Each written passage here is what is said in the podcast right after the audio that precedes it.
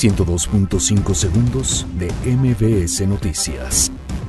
Andrés Manuel López Obrador pedirá a Estados Unidos hacer campaña contra consumo de drogas. López Obrador pide realizar exploración para rescatar restos de mineros en pasta de conchos. La Comisión Nacional de Derechos Humanos considera que propuesta de Guardia Nacional es inviable. José Manuel Mireles llama al Senado a aprobar la creación de la Guardia Nacional. Ricardo Gallardo renuncia al PRD tras 17 años de militancia. Reservas internacionales caen 10 millones de dólares en la última semana, informa Banjico.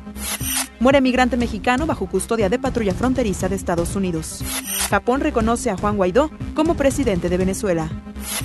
Bernie Sanders anuncia que buscará la candidatura presidencial en Estados Unidos.